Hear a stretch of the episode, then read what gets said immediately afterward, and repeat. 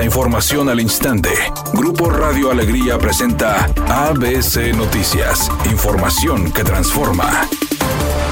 ¿Qué tal? Muy buenas tardes, esta es la información. Con una inversión de 4.364 millones de dólares, el 2022 se ha convertido en el año de la mayor captación de inversión extranjera y del impulso de las pequeñas y medianas empresas en Nuevo León. De acuerdo a información de la Secretaría de Economía a cargo del secretario Iván Rivas, se detalló que el mes de octubre en la entidad se han confirmado al menos 101 inversiones, de los cuales 53 son proyectos nuevos y 48 expansiones de empresas ya establecidas. Se detalló que durante el presente año han sido más las empresas del ramo manufacturero, automotriz, logístico y mobiliario que han visto en Nuevo León un polo de desarrollo gracias a las condiciones de ventaja que ofrece la entidad.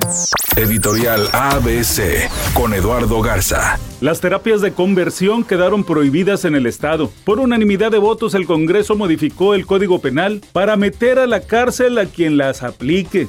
Estas terapias de conversión estaban enfocadas a personas LGBTIQ y más y promovida la mayoría de las veces por temas religiosos, donde buscaban cambiar la orientación sexual de las personas por medio de medicamentos, golpes y muchas veces privación ilegal de la libertad. Pues esto ya quedó prohibido y penado con cárcel en el estado de Nuevo León.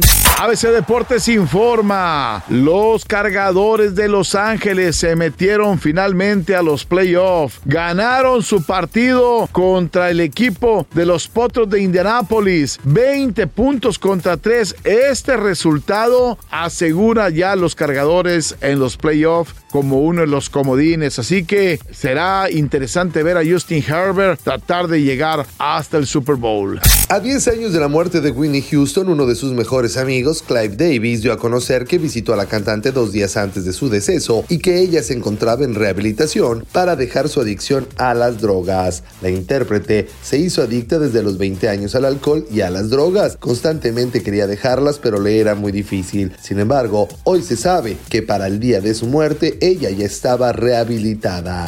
Temperatura en Monterrey 15 grados centígrados. ABC Noticias, información que transforma.